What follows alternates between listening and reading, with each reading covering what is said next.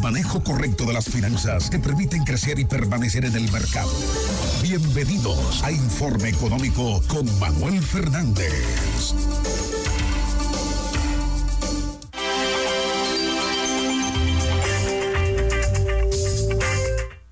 Sí. Errores Ay, sí. más comunes que cometen los emprendedores en términos financieros. Y yo también quiero que tú des la asesoría completa y digas cómo evitarlo. Sí, mira, in- inclusive me tomé la molestia ayer de contactar a dos o tres centros MIPYME que conozco para que me ayudaran con esto y la verdad que coincidimos. Y uno de ellos, atención, es depender, sobre todo para emprender. ¿eh? Vamos a separar lo que es un financiamiento para una pyme y, y- y para un emprendedor, porque son dos cosas diferentes. Y sí, porque ya una pyme, como está obviamente desarrollada, tiene una trayectoria, obviamente el, para el financiero, para el banco, le es más fácil prestarle porque ya tiene un historial. Lo que no sucede con el emprendedor, José Ignacio, porque solamente tiene una idea de negocio. Y por lo tanto no se sabe si ese emprendimiento va a ser exitoso. O sea, ahí es que viene el problema que para el emprendedor se le dificulta encontrar financiamiento, capital semilla, obviamente, para su proyecto de negocio. Y uno de los primeros errores, depender exclusivamente del financiamiento para emprender. No sé si te acuerdas, Ignacio, que hablábamos en una, el año pasado creo que fue, sobre las diferentes maneras en que un emprendedor puede financiar su proyecto de negocio que no puede, que no necesariamente sea un préstamo, que tú puedes aliarte con un socio, que eh, puedes conseguir dinero de tus padres, de amigos, de hermanos, de primos, eh, por ejemplo, también buscarte inversionistas ángeles, que está esto muy de, mi- de, de moda, también inversionistas de riesgo, e inclusive, no sé si ustedes han visto en el programa de Shark Tanks, del tanque de tiburones, el 90% de los emprendedores financiaron su proyecto de negocio con fondos propios o que se lo prestó un amigo o que se lo prestó sus padres. Y esa es la forma más efectiva porque iniciar un proyecto de negocio, sobre todo en este país, con una, un financiamiento, y peor aún, José Ignacio Yanet, si lo cogiste con un usurero o un prestamista informal, peor, porque la carga de ya tú has intereses... dicho, Manuel, que eviten eso. ¿eh? Sí, ya lo vi, no he visto muchísimos casos. Emprenden un negocio con un préstamo con una tasa, tasa alta. Mi hermano, eso es como subir el Monte Everest con una mochila llena de piedra y descalzo, prácticamente.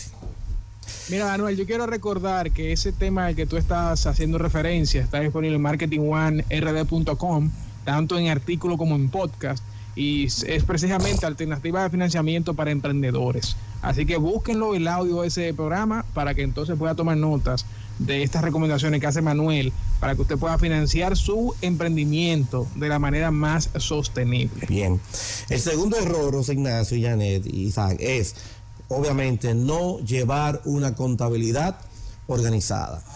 No llevar una contabilidad organizada es como un barco que sale a la mar sin timón. Lo va a llevar, obviamente, a donde la corriente lo lleve. Y uno de los grandes problemas a nivel financiero es que el emprendedor no sabe cómo va el negocio porque no lleva una contabilidad eh, organizada, por lo tanto, como no tiene información financiera confiable y fidedigna, no toma las mejores decisiones desde el punto de vista financiero. Por eso que yo recomiendo, aquí hay gente que cree que contratar un servicio de un contable o un software, eso es algo eh, complicado. Señores, ustedes entran a Google y pueden encontrar muchísimas plantillas, muchísimos servicios de contabilidad que usted aprendiéndolo, obviamente, lo puede aplicar a su entorno de negocio sin tener que incurrir en mucho dinero. Eh, la tercera es, ah, esta sí me gusta, depender en exceso de los amigos y relacionados para operar. Si bien es cierto que un emprendimiento al principio es una buena idea, que oye, tus primeros clientes tienen que ser tus allegados, tus amigos, eh, tu padre, tu madre, tus relacionados, pero eso no puede persistir en el tiempo. Entonces, aquellos negocios que dependen única y exclusivamente de sus amigos y relacionados para operar, obviamente, desde el punto de vista financiero, no va a crecer y obviamente va a tener que cerrar porque no está consiguiendo una cartera de clientes que no sea obviamente aquellos que confían en ti. Un negocio tiene que tener la capacidad que en el menor tiempo posible crear su, propios, su propia cartera de clientes fiel y que obviamente represente un valor agregado para el emprendimiento.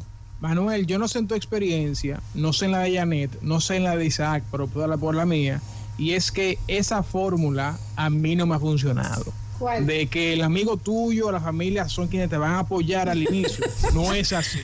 Eh, no, idealmente sería eso, pero no es lo que te va a permitir a ti pagar por los primeros tres meses. Obviamente. Hablábamos con Hanlet hace un momento, eh, Hanlet Galvez de Frubeca, y él decía uno de sus, eh, el consejo final es cree en ti, cree en lo que tú haces, porque muchas veces la misma familia es la que te dice, y tú te vas a meter en eso. Entonces no te va a prestar si no confía en que tu idea de negocio pueda, pueda por lo menos devolverle el compromiso. Creo que eso es parte del Estado y de las comunidades, las que tienen que empoderarse. Y hablábamos también de la economía colaborativa que puso muy de moda y la semana pasada lo comentamos de los food trucks todo el mundo se une en un mismo espacio y comparten gastos. Sí. Pero los food trucks, si tú los analizas, empezaron teniendo como clientes precisamente a amigos, compañeros y, relacionados. Obviamente ahora ellos tienen el sistema de unificarse todo en una zona, eh, o sea, varios food trucks en una zona eh, eh, pequeña geográfica para obviamente como diversificar la oferta. Pero en definitiva, no es buena idea desde el punto de vista financiero depender única y exclusivamente de amigos, familiares y relacionados para que tu negocio prospere. Hay un principio en negocios que dice Manuel, y no sé si tú eh, puedes estar de acuerdo con ello, y José Ignacio, es nunca hagas un negocio para los amigos. Ah, claro. Porque te quiebran o no van. Ay, Dios. Yo conozco, bueno, no voy a decir el nombre, pero hace muchos años había un famoso negocio aquí de tacos cerca del monumento. Eh, que era muy, era iba mucha gente y, por llenarse de cuentas por pagar y de fiar a los amigos quebró, porque obviamente se le acumuló, hay unas deudas terribles y afectó su flujo de caja. Bueno, yo lo voy a poner todavía más sencillo, vamos a graficarlo más, Janet. ¿Qué negocio exitoso usted conoce que se haya mantenido solamente amigos familiares? no, ninguno. Ninguno. Una funeraria. bueno, ni eso. Ni eso. ¿Por qué yo tengo que morir? Ni eso. Continúa, continúa. hablando de funeraria, no sé si usted leyeron, un, fue que fue un diputado que tenía una funeraria de que si usted se muere en el Black Friday le hacemos oh, no. no, está, está, es cierto. Es una promoción, es una promoción. Muérase feliz, que vamos a hacer un descuento. Eh, no, tenemos unas ofertas para y el café gratis. unas ofertas para morirse. Es una funeraria. Por andan del jingle, yo lo voy a mandar para el sábado que viene. No, no, porque hay que, hay que mantener la identidad y la ética. Pero déjenme decirle, déjenme decirle lo viral que se ha vuelto eso, ¿eh? Eso que anda buscando. Eso es lo que se busca. Eso es negocio. Ustedes no tienen que ser. No, no, no, no. Ese puritanismo no, ¿eh? Continúa, Manuel. Bien, eh, otra, otro error es no aprender de finanzas. O sea, un emprendedor puede ser muy bueno, obviamente, en su área, puede, tener, puede ser muy bueno desarrollando, por ejemplo, aplicaciones, puede ser muy bueno cocinando un, una buen, un buen sancocho, cocinando un buen, preparando un buen burrito, haciendo buenos postres. Haciendo buenos Pero usted no necesariamente tiene que ser bueno en finanzas. Entonces, un buen emprendedor tiene que capacitarse en finanzas para, obviamente, mantener eh, y para lograr obtener los conocimientos necesarios para administrar eficientemente los recursos de su negocio. Estamos conversando con Manuel Fernández eh, acerca de todos estos consejos de negocios. en esta semana del, que celebramos nosotros el Día de los Emprendedores, los que se atreven a poner ideas nuevas y a caerle atrás con pasión. Hablas tú de tener una buena contabilidad, pero para tener una buena contabilidad hay que tener buenos ingresos. No necesariamente, porque precisamente la contabilidad te va a decir si tú tienes buenos ingresos o no lo tienes. O sea, si no lo tuvieran, tú nunca lo vas a poder determinar, salvo que vendes quiebre y no te des cuenta cuándo. Para eso, obviamente, tú tienes que tener una contabilidad organizada. Y hablando de eso, el siguiente error es depender en extremo de las cuentas por cobrar. Para que me entiendan, depender del fiado.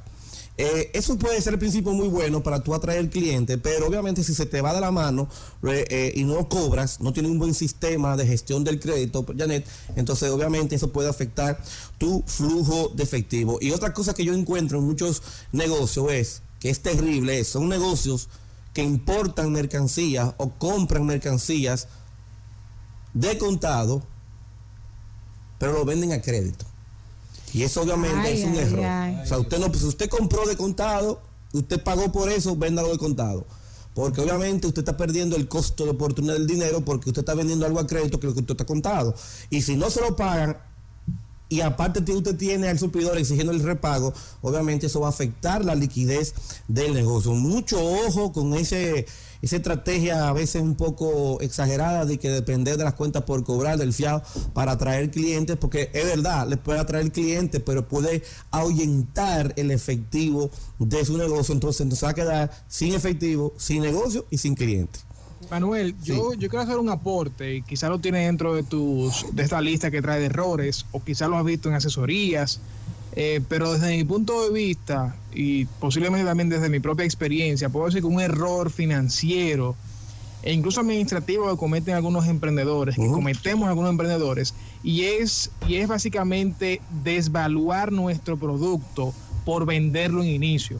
O sea, llegamos a un punto en que quizás no valoramos nuestro propio tiempo, no valoramos lo que hicimos porque somos nuevos y entonces eh, dicen prostituir el negocio. perdimos de vista inclusive la parte de los costos, perdemos de vista la parte de las horas hombre, perdemos de vista todo el análisis financiero que existió detrás para entonces no poder, como quien dice, eh, eh, tener un producto que la gente le parezca atractivo por temas de precio. Que es un error que creo que cometemos, y tú lo dijiste, prostituir el negocio, eh, quizás por esa desesperación de, poder probar tu, propuesta.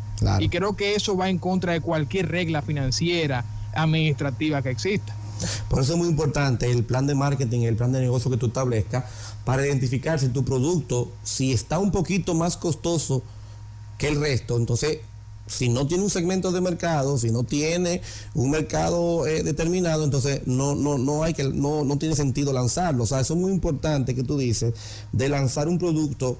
Ese es otro error, que tal vez ya no puede ayudar en eso, de lanzar un producto sin saber cuál es tu mercado. Entonces, obviamente, no te quejes si va a vender o no se vende. Ah, pero es que es muy bueno mi producto y muy chulo y por eso es más caro. Yo sí, pero si no hay un segmento de mercado que te lo compre, oye, no deja dinero, no hay, no estás satisfaciendo un, un problema, entonces no tiene sentido. El, el trabajar los nichos, el trabajar una propuesta diferenciadora o como se llama en marketing la unidad, una propuesta única de venta. Eh, vemos mucho eso con los emprendedores, el, pero el tema de finanzas sigue siendo la caja negra de los negocios.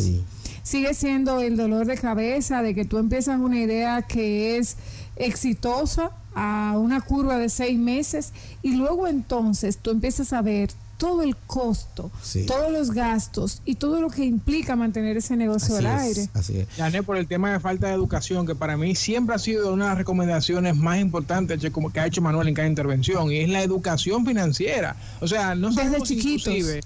Sí, exactamente. No sabemos si contratar un contable, como se dijo Manuel, quizás ir a Google, escribir lo que necesitamos y de repente pagamos un servicio en línea que sale más barato que pagar un contable, o aprendemos en línea cómo manejar en inicio las finanzas de nuestro negocio. O sea, hasta educación financiera en ser curioso financieramente y buscar alternativas para ti. O sea, yo eh, creo que ahí Manuel siempre ha dado un. Sí, yo pienso que el emprendedor tiene que ser curioso desde el, punto de vista financiero, así como es curioso para la creación de un producto novedoso, también ese mismo impulso, esa misma llama tiene que prevalecer para la parte de la finanza, tiene que ser compatible con ese deseo de emprender.